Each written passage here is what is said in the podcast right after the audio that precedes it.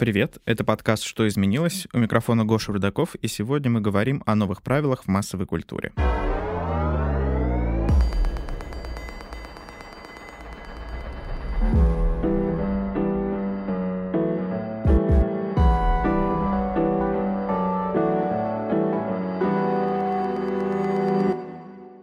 За последний год правила игры в популярной культуре серьезно поменялись. Теперь все публичные личности должны пройти своеобразный тест, после которого аудитория решает, заслуживает ли эта знаменитость своей платформы. Этот тест довольно легко провалить. Достаточно поддерживать непопулярного политика, создавать видимость расового равенства, но не стремиться к нему. С другой стороны, в современной культуре остается все меньше пространства для сексистских, расистских, гомофобных и трансофобных взглядов и людей, которые их придерживаются. Но может ли эта ситуация приравняться к ограничению свободы слова и выбора в новой эре интернет-культуры? Как феминизм, сообщество ЛГБТК+, и культура отмены формируют новые правила социального процесса и влияют на современную массовую культуру, поговорим с Софьей Брантвейн, директором моды Forbes, бывшим шеф-редактором GQ, и Яной Лукиной, журналисткой и автором телеграм-канала Superficial Space Cadet. Начнем вообще с той истории, что называют политикой идентичности. Нам приходится подстраивать себя под тот контекст, в котором мы существуем. Что вообще такое политика идентичности и как она работает? Но вообще про политику идентичности, в принципе, считается, что это это политика, при которой там, люди определенной расы, гендера да, или других объединяющих факторов, они организуются на основе так называемых э, взаимосвязанных систем угнетения, да, и на этом, как бы на этом фоне у них появляется политическая агенда. Для России это, конечно, такая не очень актуальная история. Безусловно, на нас сейчас сильно влияет там американская культура, но это, для, это их история, и, в принципе, даже в Америке ведь эта система, она подвергается определенной критике, потому что понятно, что как бы если уж совсем там переводить на простой какой-то язык, получается, что это ситуация, в которой важно то, что человек идентифицирует, э, например, там, если это женщина, соответственно, да, как бы она, э, с ней могут себя ассоциировать женщины, да, и это, это, это же как бы врожденный фактор получается, то есть фактор, на который человек, в принципе, даже не влияет, и поэтому, собственно, отсюда вся и критика, да, то есть это, то есть какие-то такие вещи, которые сложно на них повлиять. И, может быть, это не совсем правильный способ выстраивать саму систему, там, политическую систему. Я к этому еще добавлю, что, наверное, даже проще это понять так, что если мы с вами посмотрим, то политика идентичности, она появилась в Америке в 70-х, и предложили ее дамы, которые состояли в кружке черных э, женщин-социалисток. Это довольно такой ну, скажем, ограниченный гендер на уикендер. Есть не очень много, я думаю, что черных социалисток, которые вместе готовы объединиться в какой-то кружок. То есть, смотрите, есть люди, которым а, на протяжении многих-многих лет очень сложно попасть в политику. В частности, в Америке это очень долгое время были черные, и это были женщины. И они, обнаружив, что таких людей много, которые хотели бы влиять на политическую повестку, которые хотели бы влиять на дела в стране, они, скажем так, объединились и как они вместе могут себя идентифицировать и чего они вместе могут хотеть от мира. Понятно, что в Америке эта история крайне популярная, потому что у них э, дискриминация темнокожего населения закончилась более-менее, хотя все еще, в принципе, не закончилась, судя по Black Lives Matter, в конце прошлого века. И там люди хотят формироваться в какие-то кружки и давить своим количеством, потому что очень легко сказать, ну, например, возьмем э, пример меня, чтобы не ходить вокруг да около. Ну, ты женщина-еврейка со своими проблемами. Таких, как ты, что ли, много? Опа, оказывается, много. Если мы объединимся и будем миллионом ходить и чего-то просить, нас не смогут игнорировать. Политика идентичности, она, по идее, должна работать вот так. Но мне лично кажется, что она не работает ни в США, ни в Европе, ни у нас. Это, как сказала Яна, очень сложная история с тем, что мы каждый можем идентифицировать себя как хотим.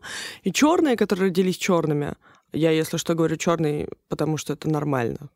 А, в Америке уже давно говорят black, это не является никаким оскорблением. Черные будут считать, что они самые главные, женщины будут считать, что они самые главные, геи будут считать, что они самые главные. И как ты можешь выбрать главное из главного, если люди просто таким родились? То есть, условно, получается, что это все равно такая не уравниловка общая получается, да, все равно какое-то главенство, да, вот э, какой-то группа, которая в данный момент э, больше всех, активнее всего была включена в повестку. Ну, тут речь, наверное, не про главенство, понимаешь, эм, вот там, все не любят радикальный феминизм, да, Клабхаус, от которого нас всех уже немножко подташнивает, уже пару недель активно и бодро обсуждает феминизм, а, хотя, по сути, феминистическое движение, оно же борется не за права женщин, оно борется за равные права для всех. Но, к сожалению, в каждом движении есть радикальные группы, А радикальность, она никогда не ведет к уравниловке. Она требует большего. Мы хотим больше прав, чем есть у других. И практически все движения, которые, как мне кажется, на сегодняшний день существуют, они в итоге пока что скатываются в радикальность, потому что этому способствуют и медиа, и инфлюенсеры. А, мы живем в постправде, у нас политика мнения, не фактов, и поэтому все давят на эмоции. И мне кажется, что пока политика идентичности на сегодняшний день ну, не может работать. Ну, а условно тогда получается, что без этого радикализма нет никакого вот этого бустера, да, чтобы что-то менялось в данный момент времени? Мне кажется, это вообще очень все так тонко, это такой тонкий лед, потому что как бы я согласна абсолютно с Соней, что там радикализм он не приводит э, ни к чему хорошему в итоге, да, но а с другой стороны, когда нет какой-то радикальности, вообще ничего не толкается с места. То есть это как бы такая немножко история. Мне кажется, не, нет, нет какой-то выигрышной ситуации в этом, потому что в любом случае как бы только метод проб и ошибок, да, и, и чаще заканчивается с негативным каким-то результатом. Понимаете, да, что когда нет там эволюции, там случаются революции. Вот мне кажется, мы сейчас, может быть, про это немножко говорим, но я, я, честно говоря, я тоже много про это думаю, и я не знаю, есть ли тут какая-то золотая середина. Да, и чтобы уйти, наверное, немножко от пространных э, рассуждений, твой первый вопрос, если не ошибаюсь, он звучал как э, «работает ли это?». Угу. А давай мы с тобой поймем, что такое «работает». Мы как это с тобой оцениваем?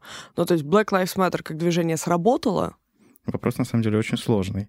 Ну, то есть, э, мне кажется, очень трудно дать какую-то однозначную оценку, да, наверное, это еще там со своей стороны какой-то сужу, да, человек, который не находится в контексте. И я вот смотрю на это, да, вот, ну, кейс был, и, судя по э, волнению в обществе, сработал, мне кажется. Но при этом, с другой стороны, если я посмотрю, все равно это какой-то для меня акт вандализма произошел в первую очередь. Ох, смотри-ка, если бы мы сейчас с тобой перейдем к cancel culture, в том смысле, что за эту фразу в Америке бы тебя уже канцельнули да. довольно быстро и бодро. Что касается Black Lives Matter, вопрос в том, чего, собственно, хотят сторонники движения. Они борются в первую очередь с полицейским произволом. Как ты можешь понять, полицейский произвол не закончился. Соответственно, миссия их пока все еще не выполнена. А, но даже если мы с тобой возьмем движение советских феминисток, а Советский Союз, в принципе, одним из первых пришел к полным правам женщин, а, которые могли и голосовать, и работать на заводе, что там угодно еще хотелось. Вроде бы, казалось бы, женщины в а, странах СНГ добились чего хотели. Но мы же с вами понимаем, что женщина пока что в меньшей степени человек, чем мужчина в России. Сейчас меня канцельнули mm-hmm. тоже заодно. Давай, Ян, скажи что-нибудь, чтобы и ты с нами отправилась в забвение. А, я не уверена, что я отправлюсь, но по поводу вот Black Lives Matter, да, понятно, что там много внимания уделялось и медиа, и, в принципе, общественности. И в то же время вот сейчас, например, выяснилось, что пока все боролись там, там, с полицейским произволом в отношении темнокожих, что выросло, вырос, например, процент преступлений против представителей там, азиатов в Америке, mm-hmm. да, и сейчас как бы тоже все хватаются за голову и не понимают, что с этим делать, потому что, ну, понятно, да, какая логика, что очень многие люди были обозлены именно из-за ковида на представителей там, азиатских э, там, национальностей, и, соответственно, как бы позволяли себе агрессию в их адрес, даже были какие-то смерти. То есть получается, что э, когда одеяло тянется в какую-то одну сторону, в итоге выясняется, что как бы где-то в другом месте что-то упущено, да, и вот поэтому, да, э, внимание привлекли, но это все еще только какое-то, может быть, начало пути. Э, вы упомянули культуру отмены. Давайте немножко перейдем к этому. Культура отмены — это когда общество перестает поддерживать какую-либо публичную фигуру или компанию после того, как те сказали или что-то сделали нежелательное. Причем самое интересное, что здесь неважно, как давно э, проступок был совершен, отменяют и Эллен Дедженерес, и Майкла Джексона, который умер. Э, недавно у нас была критика Регины Тодоренко, и совсем тоже такой свежий кейс да, про главреда «Медузы». Может ли вообще эта культура как-то повлиять на феномен селебрити селебрити э, и вообще в целом на наше общество. То есть является ли таким нашим современным регулятором то, что нам нравится и чего нам не нравится? Я скажу супер коротко. В России нет института репутации, никогда не будет. И ничего это в России работать не будет, потому что, знаете, мы недавно ехали э, в поезде с Юлией Савельевой из «Ведомостей», и Юля мне сказала очень хорошую мысль. Э, мы все знаем, кто в нашей стране президент, и что ни институт репутации, ни культура отмены никогда с ним работать не будут.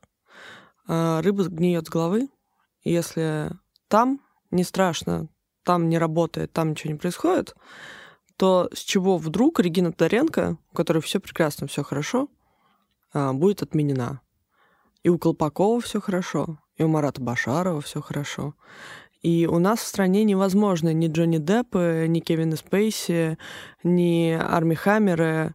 И плюс, мне кажется, что я, в принципе, вижу в культуре отмены довольно несправедливую вещь. Э, ну, там, возьмем развод Джонни Деппа и Эмбер Хёрд. Если почитать все, что писали в Daily Mail, Эмбер Хёрд ни на сантиметр не лучше Джонни Деппа.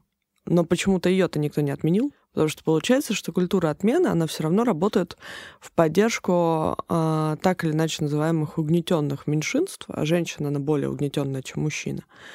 Поэтому мне тоже кажется, что cancel culture скалтывается в мировом формате в, опять же, радикальность, категоричность и поспешные выводы.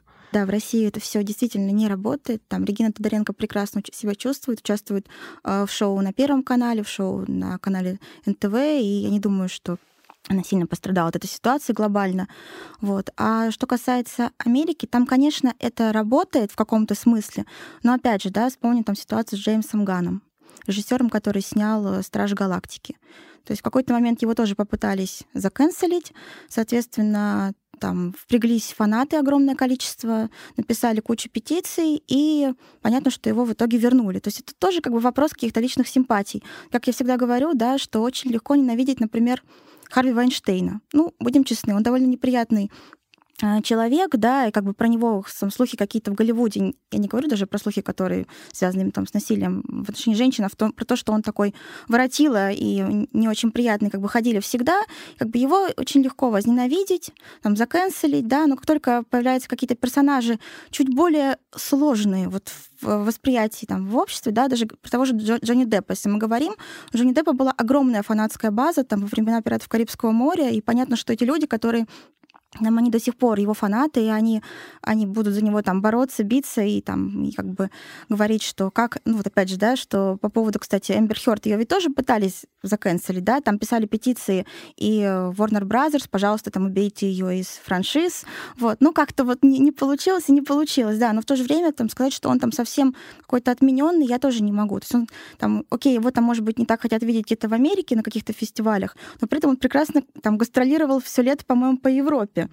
У нас же какие-то там награды вручали, то ли в Карловых Варах, да, на, на кинофестивале. Да, то есть... ну и плюс тут тоже добавить Киане. Mm-hmm. Ну, окей, хорошо, Дисней объявили, что больше не будут с ним работать в рамках «Пиратов Карибского моря», по-моему, еще там каких-то фильмов. Ну так, может, больше не надо, но уже, честно говоря, нет сил смотреть на Джонни Деппа в, обла- в образе Джека Воробья.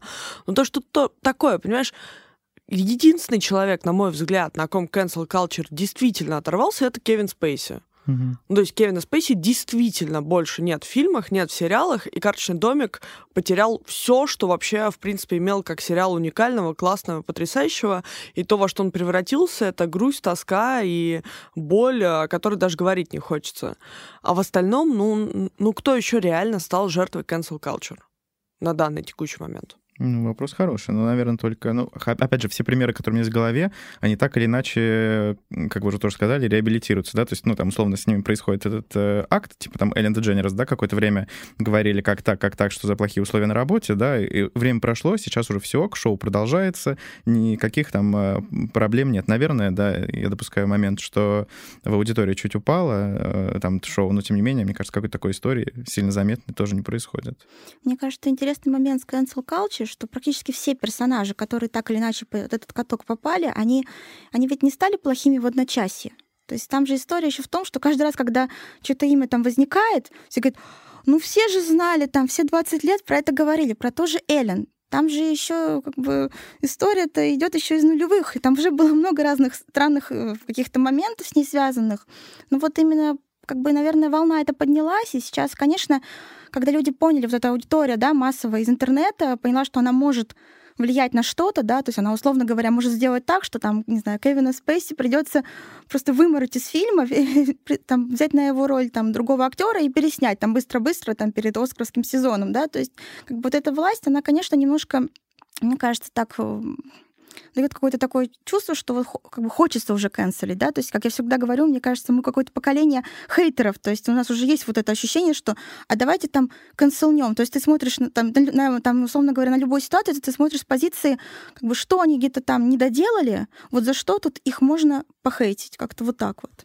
Мне Ну, кажется, и часто. мне кажется, это нас еще очень хорошо отсылает концепции. Я думаю, что все слышали хотя бы раз фразу о том, что демократия в целом мире невозможна, потому что демос — это же власть толпы, а толпа, она не может сформулировать совершенно конкретное требование, она не может мотивировать, объяснить. Ну, то есть все, что связано с cancel culture, это же истерика. Это какой-то один-два поста, которые всколахивают эмоциональную реакцию, и дальше начинается просто битье лежачего ногами и руками с требованием что-то отменить, что-то запретить. Хотя, ну, правда, как бы кто без греха, киньте в меня камень, и абсолютно каждого, каждого артиста в Америке, в Европе, в России, который действительно известен, действительно популярен, можно канцельнуть. Я вот уверена, что у каждого есть э, скелет в шкафу, который снится теперь им по ночам, потому что они понимают, что если всплывет, то канцельнут. Но это же абсурд. Ну, то есть Майкл Джексон, окей, хорошо. Мы предполагаем, что он был педофилом. Как это меняет его музыкальные заслуги, его музыкальные композиции, его клипы? Ну, то есть я правда считаю, что нельзя отменять человека как музыканта, артиста, актера, потому что выяснилось, что у него проблемы с личными качествами. Опять же, выяснилось спустя там, десятки лет, хотя, как правильно абсолютно говорит Яна, об этом все знали. Тут хороший вопрос, на самом деле, про давность совершения, да, там вот этого проступка, преступления или что-то такое, да, есть же замечательная поговорка «кто старое помянет, э, тому глаз вон», да, но мне кажется, это совсем, не совсем правильно, да, вот думать о том, что вот там 10 лет назад было сделано это, 15 лет назад сделано то. Есть же какие-то заслуги, которые сохраняются и по сей день. Вот тоже вопрос, как э, регулировать, да, вот это вот временной промежуток, или, например, я сейчас копаю какую-нибудь там грязь на кого-то э, 25 лет назад и подумаю, надо срочно канцельнуть. Да, я поняла, к чему ты вопрос. Ну, смотри, а, мы тут тогда с тобой приходим к дилемме, что важнее, уголовная ответственность или моральная? Практически у каждого преступления, практически в каждом законодательстве есть срок давности. А еще есть косвенные и прямые улики. Кто-то может доказать вообще бесспорно, однозначно по фактам, что Майкл Джексон был педофилом. Конечно, нет. О чем мы тогда говорим? Ну, то есть, получается, мы живем в мире, где я сейчас скажу, а вы знаете, Яна у меня два месяца назад парня увела. Вот я абсолютно точно говорю, я видела переписки. Яна скажет нет. Ну вот как, как мы решим, кто прав? Будет соревнование фан-база. Да, абсолютно. Ну и опять же, фанаты же тоже делятся примерно на два лагеря. Кто будет э, с рта доказывать, что он ничего не совершал, или э, там Яна ничего не совершала, да, и будет э, другая половина, которая скажет нет-нет-нет. Абсолютно, будет просто абсолютно человеческая истерика. А, ну, это, мне кажется, правда, это только провоцирует постправду и провоцирует, что люди абсолютно э, лишаются возможности отличить факты от мнения, от предположения, теорию от аксиомы. Ну вот по поводу, кстати, хоч- хочется добавить, раз уж мы заговорили про Майкла Джексона, сейчас довольно активно обсуждается вновь уже в 25-й раз э, история с Вуди Алленом. Вот, даже вышел там фильм, да, по-моему, документальный на HBO. Мгм. И это ведь тоже такая очень сложная э, вся эта ситуация, потому что в свое время действительно было ведь... рас- То есть это же не просто были домыслы, да, которые обсуждались, были расследования, причем, по-моему, даже в нескольких штатах. И в свое время так и не смогли доказать, что действительно там име- имел, э, имела факт педофилии э, там, отношении да, ребенка. И сейчас, когда как бы это все всплывает бесконечно, ну, что еще может сделать Вуди Аллен, да, чтобы, условно говоря, себя оправдать, потому что там в свое время он там действительно там были, были и расследования, и все, все, все в том духе, но при этом как бы продолжает напирать общественность, да, медиа, то есть постоянно находятся какие-то новые свидетели вот этих событий, там, довольно, там, довольно большим сроком давности. И, конечно, совершенно непонятно, как бы, какой из этого вообще выход для него. То есть что он может сейчас сделать, чтобы сказать? Он может сказать, нет, этого не было. Но уже при этом снято столько фильмов, написано столько статей, сделано столько всего там Ронаном Фэрроу, да, что там, это абсолютно не- несопоставимо. Тем более, что там не на стороне Вуди Аллена общественность, потому что понятно, да, что он в итоге женился на своей падчерице, что автоматически его как бы делает, да, таким довольно спорным персонажем. И уже фактически, не знаю, какая-то такая сложная история. И понятно, что сразу же все разлюбили его, ну, я иронизирую, конечно, сразу же все разлюбили его фильмы, сразу же стали гораздо хуже рецензии на них глобально, да, то, что раньше там казалось хорошим и классным, там еще на уровне а, как раз был фильм, помните, «Ка- «Кафе Society», да, назывался, где еще Кристен Стюарт играл Светская жизнь. да, светская жизнь, правильно, прости, что по-английски. Вот. И как бы тогда были хорошие рецензии, потом проходит там год или другой, выходит фильм, который не так уж сильно отличается, но при этом же все говорят, что ой, поистоскался. Все фильмы его примерно последние 15 лет похожи. Да. Но и тоже, да, вот я абсолютно права. В идеален хороший кейс в том смысле, что сколько этой истории уже? Лет 25? Больше, мне кажется, может быть, уже и 40. И все об этом говорят. Ну, то есть это вот как раз не тот случай, где про Майкла Джексона начали говорить спустя десятки лет. Ну и что? У, у Вуди Аллена есть какие-то проблемы? Вот в России его фильмы по-прежнему крутят, любят, и в дни премьеры на них довольно сложно попасть. Ну, в общем, а, мне кажется, мы не ответили на вопрос Гоши, потому что нет ответа про cancel culture. Мне кажется, что это... Я надеюсь, что это временное явление, потому что все таки мы не в Древней Греции, где народ может быть выше закона. Это просто... Ну, это не будет работать. Угу. Нас 7 миллиардов. Мы не можем решать кто, кого из 7 миллиардов осуждать, кого оправдывать. Как бы мне не хотелось, чтобы некоторые люди поплатились за свои поступки, потому что я в любом случае тут, я, может быть, звучу как немножко защитница отмененных. Нет, я считаю, что абьюз, харасмент, а, издевательство, моральное издевательство — это плохо. Но я не считаю, что разъяренная толпа людей в интернете может выносить э, э, диагнозы и вердикты и решать, как бы дальше строится жизнь человека обратная сторона медали э, за любой вот там формат борьбы за равенство — это токенизм. Это создание, видимо, расового или сексуального равенства. Является ли э, токенизм причиной или следствием современной культуры? Это очень много в моде. Uh-huh, uh-huh. И особенно в последние, там, если, например, взять последние там, 15 лет, видно очень, как это все развивалось. То есть я просто прекрасно помню эти показы нулевых, когда условно не знаю, 20 э, белокожих моделей, да, и там при них, например, там одна темнокожая. Есть, есть даже такие же истории довольно популярные, что Потом уже рассказывали темнокожие модели, что они приходили, например, на кастинг, а им говорили, ой, вы, конечно, нам подходите, но мы уже взяли одну темнокожую модель, поэтому, ну, как бы, извините, мы вас не можем взять, э, там, участвовать в показе. Вот это, конечно, токенизм чистой воды, как, uh-huh, uh-huh. как он выглядел раньше, да, это было совершенно очевидно, и особенно сейчас, когда там отлистываешь в обратную сторону, смотришь, понимаешь, что это было очень странно. Сейчас, конечно, когда мы говорим про токенизм, мы, наверное, имеем в виду уже несколько иную да, форму репрезентации, когда там уже понятно, что у нас э, уже нет таких показов, где выходит всего одна темнокожая модель. Сейчас там стараются максимально э, расширить все эти границы, то есть включить там то есть идеальный показ, хотя, конечно, тоже довольно, довольно спорная концепция, да, это показ, где участвуют там и темнокожие модели, и там модель трансгендер, и представительница какой-нибудь азиатской, да, там страны. То есть вот так. Но по поводу токенизма тут вообще очень сложная я все время сегодня говорю, что сложная история, mm-hmm. потому что это правда очень сложная тема и сложная история. Как бы его можно увидеть при желании везде. То есть фактически вы можете взять там любой фильм и сказать, что ой, там это явно было сделано там для того, чтобы да, mm-hmm. чтобы показать, что ну, какие там вы прогрессивные, классные и так далее. Ну, вот мой вопрос, наверное, тоже такой вот вам обоим, это в том, что вообще как бы возможно ли как бы двинуться нам дальше, добиться вот этого вот условного да, равенства, понятно, что мы это говорим в кавычках немножко, э, без вот этого, без этих обвинений в токенизме, как бы mm-hmm. можно ли пройти вот эту стадию, то есть чтобы не было токенизма, но при этом мы сразу вот стали такие очень современные, репрезентативные и так далее у меня был как-то было интервью с моим очень хорошим другом барменом, который сказал, что на удивление даже в их индустрии происходит ровно такая же история. Все требуют, чтобы среди лучших барменов мира были трансперсоны, были темнокожие женщины, были геи, были лесбиянки. И бармен это очень а, ну, такая контактная работа, где нужно много общаться и быть часто и много на виду. И в большинстве стран э, и ЛГБТ-комьюнити, и люди там небинарные долгое время были вне закона. То есть люди не могли открыто заявлять и говорить о том, что я гей или я трансперсона. И эти классные, талантливые ребята только недавно начали выходить из тени. И, в принципе, многие геи, многие трансперсоны раньше и не решились бы пойти бы в эту индустрию. Зато мы уже хотим, чтобы среди них были лучшие в мире.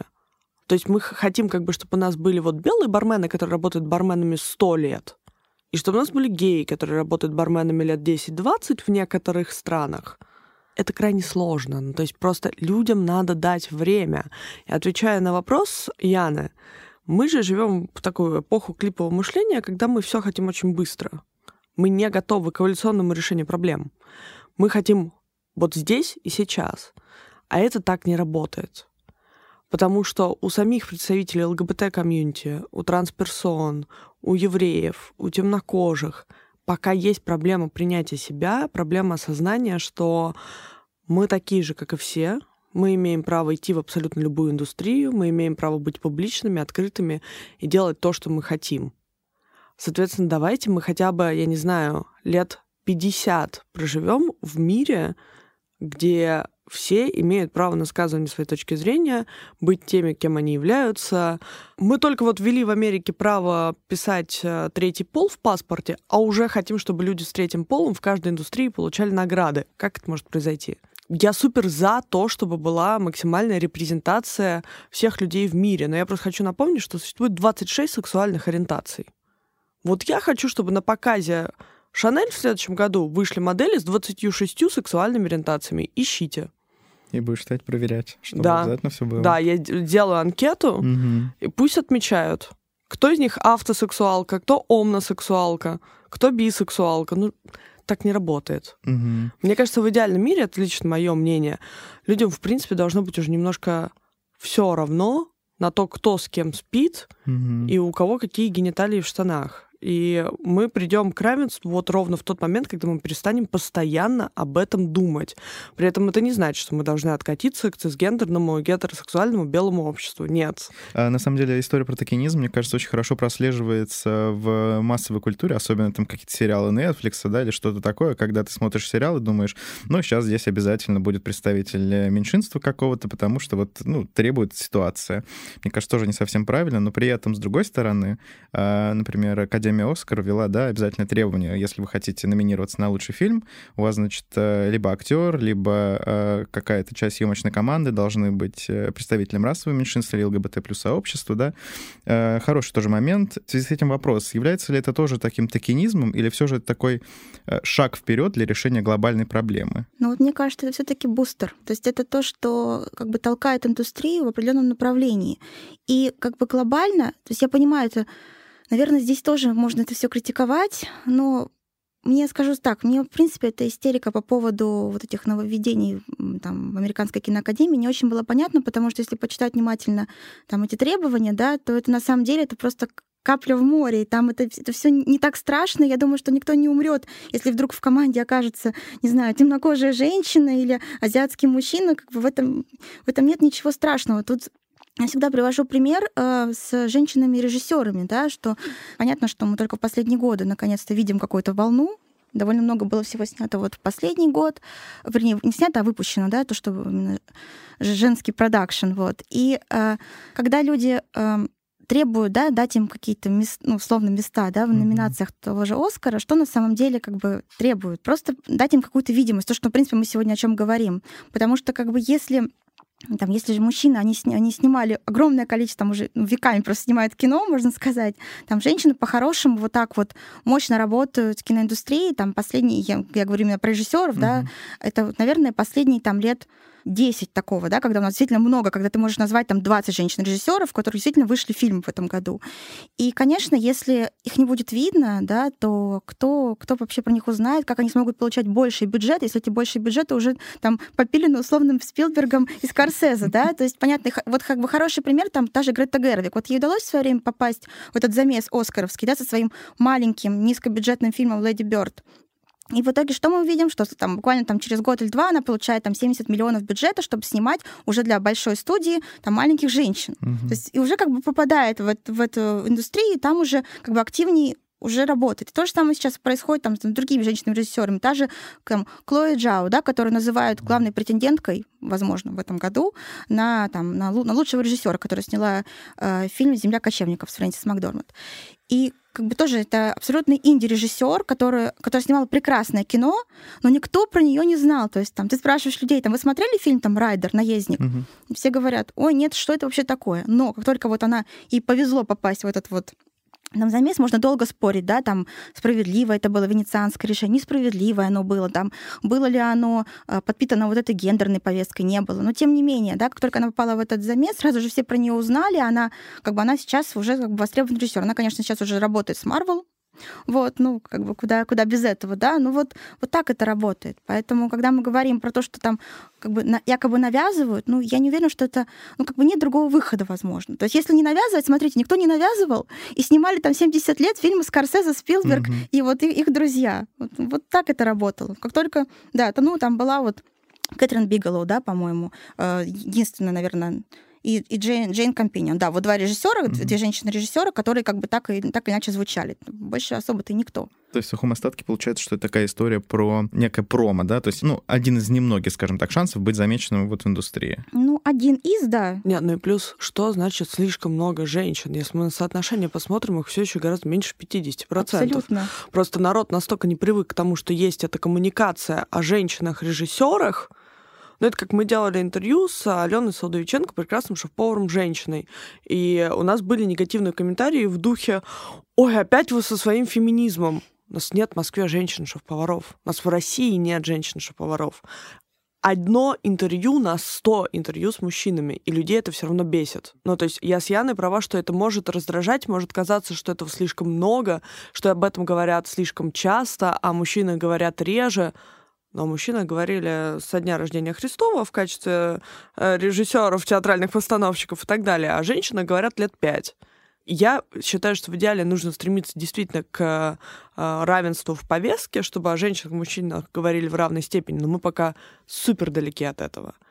И хочу отметить, что мы на самом деле, вот, если мы говорим про кино, да, мало женщин э, режиссеров, а можем взять, чтобы мужчинам было не так обидно, повестку глянцевой журналистики, где у журнала Vogue, например, Яна, сколько было главных редакторов мужчин? Ну, не очень много. Один единственный. Эннинфул сидит в Великобритании, и шел, шел он к этому безумно долго и сложно. И вот как мужчин бесит, что я, женщина, занимаю пост шеф-редактора GQ мужского журнала, так и женщин раздражает, что Эннинфул, будучи мужчиной, занимает пост главреда ВОК. Хотя, казалось бы, при чем тут гендер и профессиональная работа главного редактора или шеф-редактора, или даже просто редактора? Это двухсторонняя история. Тоже есть полно индустрий, в которых мужчин дискриминируют и не дают им работать вот просто люди должны понять, что гендер и пол, он не определяет профессиональные качества человека. А у нас, к сожалению, пока у людей в голове это ну просто не складывается. Еще есть один пример как раз к этому высказыванию. Буквально недавно прочитал э, на Vice материал о том, что в Великобритании провели опрос среди молодых людей, кажется, 16-24, не помню точно возраст, не буду врать, э, как раз во время коронавируса. Их спрашивали там про отношение к феминизму. Очень интересная тема была для разговора. И там больше половины этих ребят сказали, что они боятся свое положение сейчас, потому что вот им кажется, что их начинают угнетать, поскольку сейчас все преференции, да, там позиции, какие-то места и так далее отдают э, девушкам в первую очередь. Такая, мне кажется, тоже двоякая очень история. Можно я тут со своей маленькой историей вольюсь? Это как раз связано в том числе с Соней, с GQ. Вот мы как раз, по-моему, год назад делали материал, я писала про то, что Помните, был, были разговоры, что перестали снимать кино вот про белых цисгендерных мужчин. То есть все, они угнетенные, это уже не mm-hmm. герои, никто не хочет в это ввязываться. И в итоге, как бы я, не знаю, я проанализировала там все, практически все картины-номинанты, которые были там прошлом кинонаградном сезоне, и там абсолютная доминация все тех же белых цисгендерных мужчин, как бы, поэтому можно за них не переживать, про них продолжают снимать. Я думаю, что будут снимать еще очень долго, много, поэтому нет, не надо себя чувствовать угнетенными. И, кстати, да, я абсолютно согласна с Яной. Тут же какая супер классная история. Почему всех бесит, что переснимают диснеевские мультики? Могу честно абсолютно сказать, как человек меня тоже бесит. Мне очень нравятся старые диснеевские мультики, я не хочу новые, но я понимаю, что я, допустим, маленькая темнокожая девочка в Бронксе, которая включает, там, не знаю, принцессу-лебедь. И прекрасная, удивительная принцесса-лебедь, она белоснежная блондинка. И я, как темнокожая девочка из Бронкса, не могу себя с ней ассоциировать. В этом мультике нет темнокожих девочек. Я не часть вот этой волшебной киновселенной. И я не понимаю, почему. И Дисней, переснимая эти мультфильмы, делает очень важную и классную вещь. Заставляет миллионы детишек по всему миру перестроиться и приобщиться к другому э, мировоззрению, в котором Принцессой может быть и темнокожая девочка, и белая девочка, и кто угодно, кто в детстве хочет себя ассоциировать с принцессой. Это сложно, к этому ужасно тяжело привыкнуть. Это действительно новая вообще парадигма, в которой мы, может быть, хотим, может быть, не хотим жить, но она правильная. Безусловно. Ну, то есть это мое искреннее мнение, что это должно происходить. Вот еще помню, был такой момент, когда только вышел мультик «Холодное сердце», первая часть, когда все э, дети всех звезд сошли с ума и говорили о том, что это самый лучший мультик, они их пересматривали просто нон-стопом, как э, было куча-куча снимков, где э, мальчики тоже наряжались в Эльзу и ходили по городу в этих костюмах. Мне кажется, была очень крутая история. К сожалению, не помню, еще был кейс, когда папа с девочкой поменялись, папа стал принцессой, а девочка, не помню, то ли она была сестрой, то ли кем, но тоже, в общем, они переиграли гендерный стереотип. Было очень прикольно посмотреть. На самом деле, когда смотришь на эти примеры, кажется, как круто, как это может быть, и э, потом думаешь про реальность. Ну вот сейчас же вышел на Apple фильм с, с Джастином Тимберлейком, я не могу вспомнить, как Палмер. называется. Палмер, точно. Где маленькому мальчику нравится играть с куклами, ему нравится идентифицировать себя как принцессу, ему нравятся детские мультики, девчачьи именно, mm-hmm. ну, простите за гендерное разделение, но они все-таки девчачьи в нашем представлении. Это же тоже какой момент. Если девочке в детстве нравится играть с пистолетиками машинками, над ней, конечно, могут хихикать, но реально дискриминировать и оскорблять ее не будут. А если мальчик будет в детском садике или в начальной школе ходить в костюме принцессы, то его, скорее всего, и отлупят еще где-то на заднем дворе. Это же вот тоже обратная дискриминация. Причем он может быть не гей, не трансперсона, там, у него может, не может быть никакой небинарности, ему просто нравится эстетика мультика про принцесс. Но если он хочет бегать с крылышками бабочки, волшебной палочкой, ну в чем проблема-то? Кого это оскорбляет, кому это мешает? И мне кажется, в этом плане то, что происходит, то, как пытаются уравнять, избавиться от э, причисления конкретному гендеру постоянно, это очень правильно, это очень классно, это очень здорово. Потому что стигматизация, она в принципе не ведет ни к чему хорошему, и очень классно от нее избавляться во всем и везде, где только можно. Э, давайте тогда сделаем шаг э, чуть дальше и поговорим, наверное, о истории экономической, в первую очередь, и маркетинговой, да. Например, э, движение феминизма не могло не стать вообще новым, да, маркетинговым ходом. Теперь можно купить футболку с феминистским лозунгом и работать в компании, где генеральный директор является женщиной.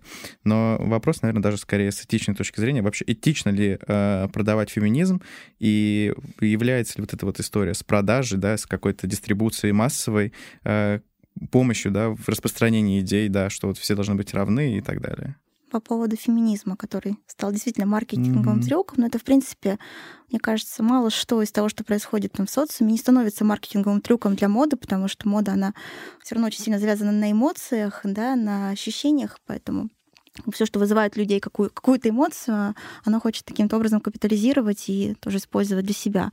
Я понимаю, о чем мы говорим, когда мы говорим про футболку там, с надписью, да, что мы все должны быть феминистками. Мы говорим про футболку Dior из первой коллекции Марии Грации Кюри, да, которая вызвала много пересудов, потому что это футболка, которая стоит, боюсь ошибиться, по-моему, около 600 или 800 долларов, да, естественно, как бы вопросом, что, что это за феминизм, который, почему он так дорого стоит. Вот много думала на эту тему я в своей жизни.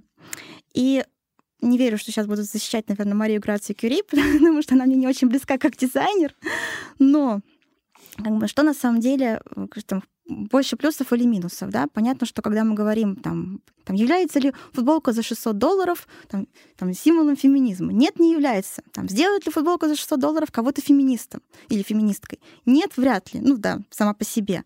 Но тут нужно подумать вот про что. Что, как бы, безусловно, то, что она выпустила такую футболку, это не значит, что сейчас все феминистки побегут, купят и обогатят модный дом Диор. Модный дом Диор себя прекрасно чувствует и так, с феминистками или без, да?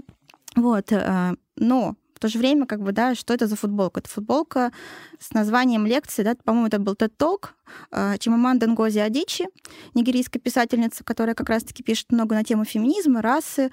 Э, вот. И я думаю, что люди, которые видели, мы все-таки живем да, в эру Инстаграма, все, все у нас в картинках, в картинках. Очень много людей, которые видели эти, эти картинки с этой футболкой, там, или они видели эту футболку на Натали Портман, которая ее носила.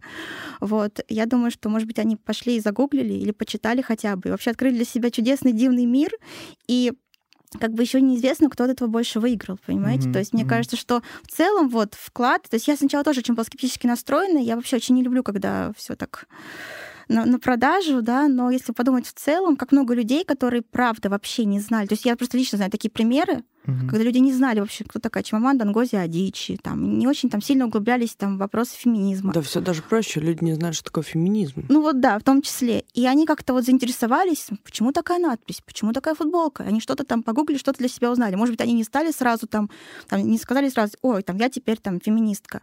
Но тем не менее, они куда-то вот, как мне кажется, в правильном каком-то направлении двинулись. Вот. Поэтому когда мы про это говорим, может быть, может быть, это не так плохо. То есть действительно, когда, когда за этим, конечно, какие-то смыслы стоят, да, mm-hmm. когда есть там где, где покопать, что-то узнать, да, когда это не, это не просто там, не знаю, надпись э, там, фи, феминизм и вот и все, как бы, да, и за этим ничего не стоит. Все-таки Диор, там тот же модный дом, он пытается каким-то образом интегрировать, да, они очень много работают там с женщинами, там, женщинами-художницами, да, с женщинами, там, опять же, писательницами. То есть они как бы, да, они сделали это ставку, и, конечно, иногда кажется, это очень нарочито, mm-hmm. прям, прям в лоб, что называется.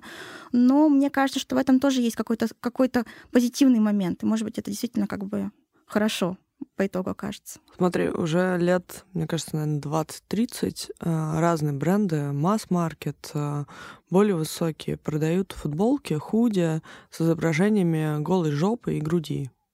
Это, в принципе, продажа э, стереотипов о красоте женской в первую очередь. Ну так а почему продавать женские сиськи можно, а феминизм нельзя?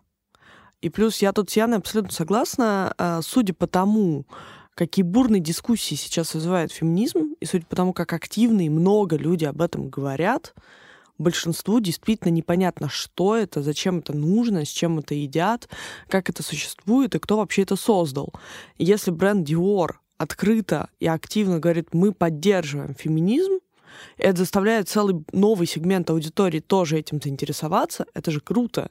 Тем более, что Dior на самом деле накладывает тем самым на себя огромное обязательство. Как сказала Яна, они теперь должны поддерживать феминизм не только футболкой за 600 долларов.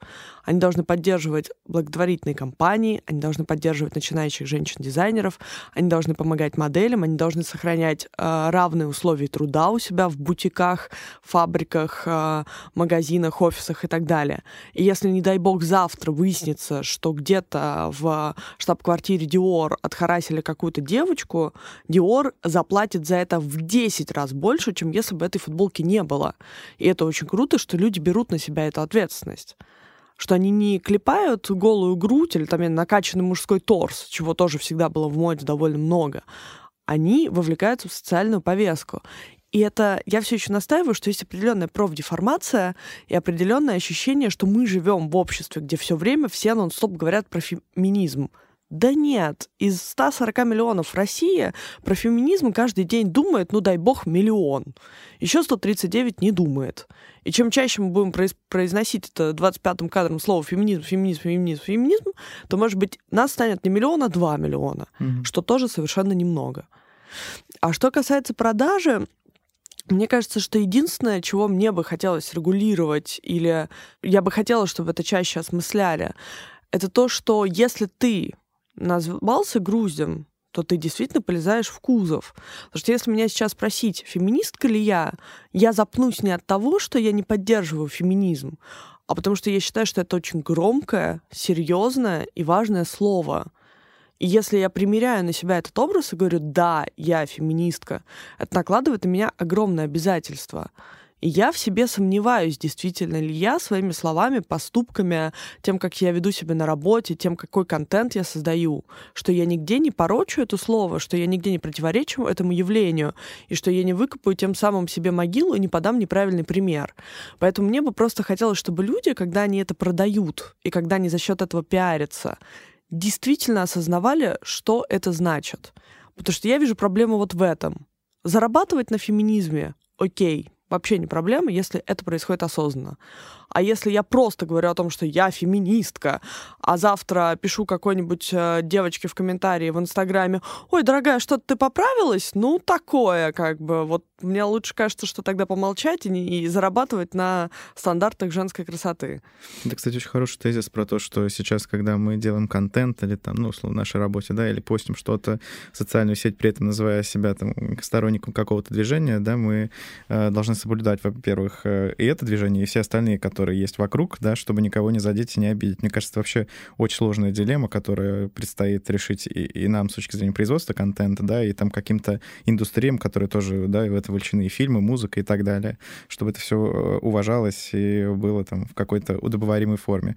Особенно последняя история с Лан Рей, да, когда она выпустила э, последний свой сингл, если не ошибаюсь, да, там на обложке были только э, белые девушки, никого больше там не было, и ей сразу сказали, как же ты могла так сделать, это вообще неправильно. При этом она говорит, нет, у меня все есть, куча друзей. А там же очень странная вообще история с этим синглом. В принципе, Лану довольно долго обвиняют во всем, во всем чем, чем можно, да, потому что там говорят и про романтизацию абьюза, и там и то, и другое, и расизм, вот. А с этим синглом там же в чем была соль-то, что ее даже никто не, не дергал. То есть она сама вдруг ни с того ни с сего написала вот этот пост, что, между прочим, там на этой, на этой фотографии есть все таки люди, которые там не, не на сто процентов белые, да, mm-hmm. она решила как-то пояснить, в общем, на всякий случай, видимо, потому что ее, правда, так, так, столько, так, так регулярно пытаются канцелнуть за все что угодно, за полупрозрачную маску, да, во время ковида, за вот это, за, за, за то. Вот, ну, не знаю, по поводу Ланы, конечно, просто мне кажется, уже немножко часть ее персоналити, она такая все время подкэнселнутая какая-то. вот, очень как-то уже даже сложно про нее по-другому думать, хотя как бы она там как-то пытается рефлексировать все время и выкатывает какие-то тоже, опять же, там посты, здесь даже снимает видео, она пытается как-то объяснить свою вот эту вот свою душу, да, раскрыть, но как всегда говорят, что есть какие-то ситуации, когда, наверное, может быть лучше когда очень много хочется чего-то сказать, обычно mm-hmm. лучше промолчать. Но и тут же еще такой момент. Cancel culture, на самом деле, уже в Америке, в принципе, используется как довольно неплохой способ реабилитироваться, даже заработать еще больше. А мы тут с вами сегодня довольно мало говорим про российскую повестку, но если мы возьмем Регину Тодоренко, Регина, ты молодец, классно отреагировала на конфликт, э, связанный с гламуром, но Регина не по своей воле или вине, она же только выиграла от этого конфликта она получила еще больше медийный вес, она получила несколько крутых проектов в копилку, она правильно отреагировала на критику, и в итоге ее не канцельнули, а теперь они еще и говорят, как Регина молодец, вообще выросла, эволюционировала, сделала огромный прорыв, так еще и помогла женщинам, а, поборолась с насилием. Ну, как бы вот, пожалуйста, вам история, где cancel culture сработала ровно наоборот. И я, честно, не помню, мне рассказывала моя лучшая подруга историю про какого-то YouTube-блогера американского, который специально добился того, чтобы его канцельнули, а потом сделал из этого, собственно, хайп. Наоборот, смотрите, какой я хороший. Вы mm-hmm. меня канцельнули, я все понял, все осознал, сделал работу над ошибками, возвысился, преисполнился, и теперь вы любите меня еще больше. Cancel culture же тоже можно использовать э, себе во благо. А, это получается такая определенная манипуляция общественным мнением, потому что чего хочет вот это разъяренное общество, которое все время бегает по комментариям, твиттерам, инстаграмам, вопит, а, все, конец, меня оскорбили. Неясно, как, какой цели мы, конечно, добиваемся. Пока такое ощущение, что мы хотим не равенства и мира во всем мире, а тупо всех отменить и сидеть, видимо, в обществе, где никого нет. Мы всех захейтили, всех отменили, всех выслали, и чего дальше? И сидим одни, как популярны сейчас все истории про интровертов, что все мы интроверты вдруг стали. Про Россию немножко тогда тоже поговорим, потому что, Соня, ты упомянула, да, что мы мало о ней говорили, а мы сейчас поговорим. В России дела с равенством, откровенно говоря, крайне плохо. А об этом нам говорят и отсутствие статьи за домашнее насилие, и запрет на пропаганду гомосексуализма среди детей, и список запрещенных профессий для женщин. Кстати, здесь э, меня недавно порадовала история про э, девуш- девушку-машиниста, да, и в метро, и в, на электричке. Там потрясающе просто была история. И вот вопрос, что мы э, смотрим сейчас, да, с э, каким-то там ну, грубо говоря, пиететом в американскую сторону, да, как у них вот все здорово, классно работает, ну, как мы выяснили сегодня, да, что не совсем классно, но тем не менее, да, а влияет ли как-то то, что там происходит, все же на нас? Стараемся мы равняться, или у нас будет как-то принято считать свой какой-то уникальный путь э, в этом равенстве? Мне кажется, ему только какой-то еще больше хейт это рождает, потому что все говорят, вот, вы там за свою Америку равняетесь, езжайте в свою Америку, если вам хочется жить как там. Ну, не, не знаю, по поводу влияет, не влияет. Ну, конечно, там, безусловно, какие-то там, зависит, наверное, от от бренда, от человека, да, там те, кто в принципе равняются, да, на западную повестку, там, наверное, им как бы им хочется тоже быть как там, и они, может быть, пытаются какие-то принимать решения там, в соответствии с тем, что происходит в Америке. Кто-то говорит, что нет, у нас тут своя культура, свой, свой путь, mm-hmm. он русский это много объясняет, и как бы вот и на этом все заканчивается. Я честно скажу по поводу влияния, ну вот мы сегодня много тему кино, например, затрагивали, да, но сильно ли влияет то, что вот там такой буст получили там женщины-режиссеры в Америке, там, допустим, на нас? Как бы у нас как было там, у нас, безусловно, есть женщины-режиссеры, да, мы как бы прекрасно все их знаем, но как бы глобально, понимаете, mm-hmm. там, как я всегда говорю, что вот в этом году, по-моему, как раз Казахстан и, боже, Грузия, да, они выдвинули как раз на соискатели Оскара на там, лучший, лучший фильм на иностранном языке, а, фильмы, снятые женщинами. Угу. То есть это же такой как бы очень классный кейс. То есть это, это страны, там, при всем уважении, да, Казахстан и Грузия, это страны, которые не ассоциируются у нас с каким-то таким супер прогрессивным кино, да, mm-hmm. и вот, тем не менее, они вот делают такой как бы шаг довольно прогрессивный, да, и мы как бы у нас, у нас тоже, конечно, была у нас, по-моему, фильм «Русалка Меликян» все время выдвигался, но это, по-моему, единственный кейс, потому что сколько вообще там лет мы что-то выдвигаем, но это как бы это единственный. То есть это как бы какой там, какой там процент, это я даже не буду считать. Mm-hmm. То есть понятно, что как бы мы, мы живем в каком-то своем мире, да, нам кажется, что, что нас, нас все хотят, не знаю, все хотят нас сделать хуже, нас развратить, но вы знаете, в принципе, это вот то, что пишут в интернете, что я буду цитировать действительно. Ну. Что касается какого-то особого пути, я совершенно считаю, что у каждой каждой страны есть свой особый путь, тем более, ну, как бы, если мы сравним Россию и Америку, у нас историческая подоплека совершенно разная, поэтому, разумеется, относительно Америки наш путь будет уникальный, совершенно другой. Что касается влияния, э, давайте вспомним, что еще до появления в каком-то масштабном количестве американского кино в России гомоэротика на российской эстраде была с нами Леонтьев гораздо старше, чем Netflix. И группа Тату появилась 20 лет назад, если я не ошибаюсь, в 99-м или 98-м, каком таком. Все это было, и никого это не волновало. И никто на концертах в э, Лену Катину и Юлю Волкову не кидал тухлые помидоры, когда они целовались на MTV в прямом эфире. Это никого не раздражало и никого не бесило. А, что касается влияния сейчас, понятно, что Америка это как бы главный поставщик а, массовой культуры. И, конечно, люди гораздо чаще сейчас видят а, гомосексуальные пары в кино и в сериалах, но тоже, опять же, Гоша, Яна, я, мы с вами смотрим Netflix, мы смотрим о медиатеку, мы платим за контент, мы знаем английский язык. Таких людей в России — к сожалению, я предполагаю, не очень много, которые готовы платить за Netflix и смотреть сериалы с субтитрами. Поэтому вот это тоже влияние развратного ЛГБТ Запада на Россию, оно сильно преувеличено. Об этом говорят гораздо больше, чем это есть на самом деле. Потому что я вчера была на прогоне на генеральной репетиции нового спектакля Ренаты Литвиновой «Звезда вашего периода», где у нее, ну, как бы в контексте довольно активно говорится о том, что там главный актер э, российской эстрады, он гей, э, и вот как бы другая актриса, она тоже не прочь развлечься с девушкой. Сама Рената заигрывает Софьи Эрнст, это прекрасный спектакль только с точки зрения, что где вы еще и увидите, как, как будто бы целуются Софья Эрнст и Рената Литвинова. И на все это в зале смотрит Константин Эрнст. И рядом со мной сидели три прекрасные а, дамы, работницы театра, которые явно смотрят большую часть постановок. И они так тихонечко перешептывались и обсуждали, а вот ну что это значит? Они вот сейчас любовь изображают? Казалось бы, Либеральный поганый Запад нам все мозги уже продолбил своей повесткой о геях. Уже должна каждая бабушка в Российской Федерации знать, что такое лесбиянки.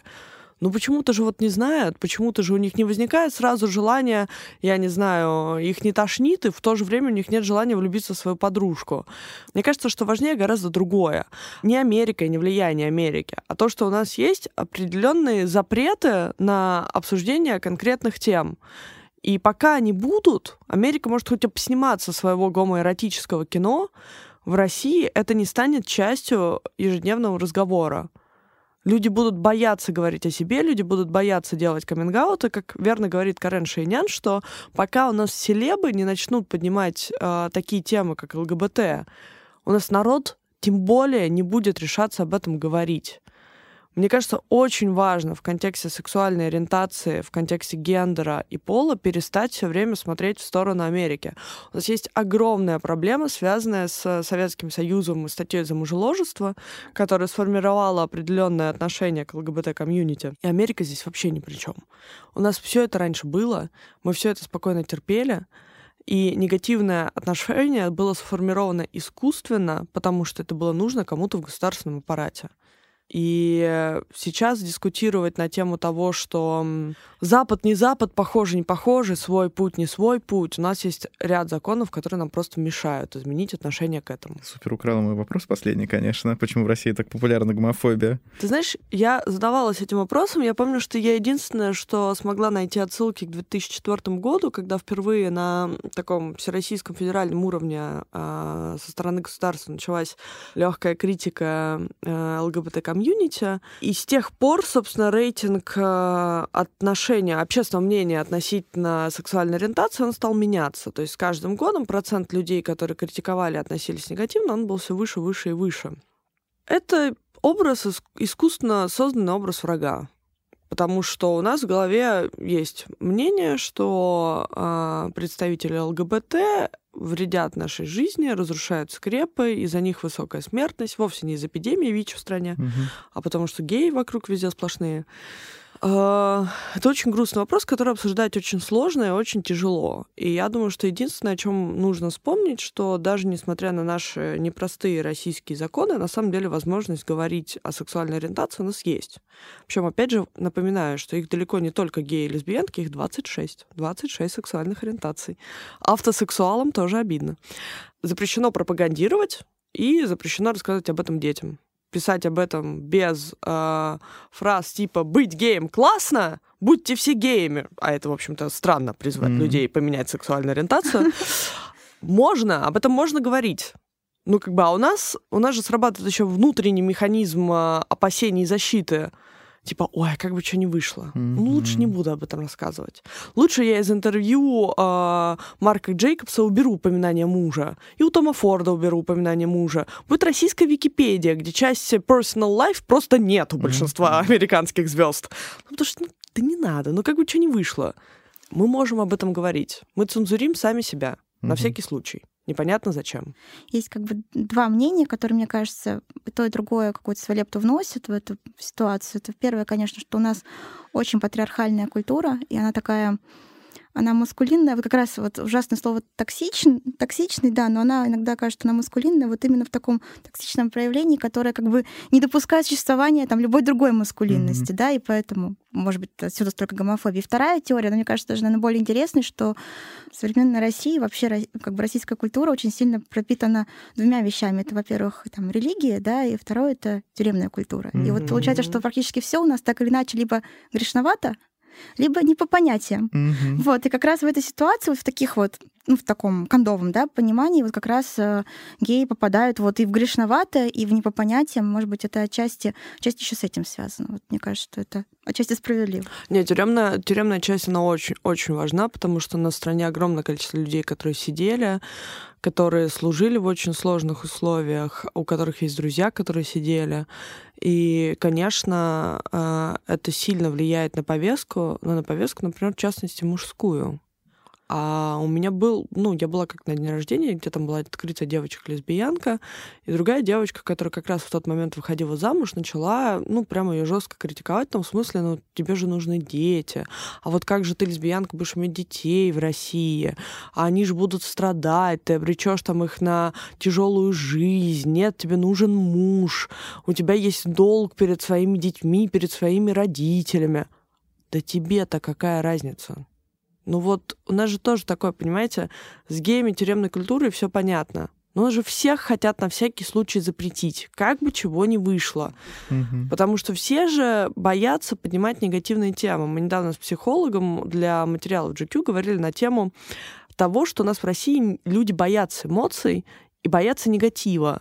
Потому что негатив, он вызывает слезы, агрессию, злость, и их надо проявлять. Лучше обходить острые углы, чтобы не приходилось как бы проявлять какую-то реакцию.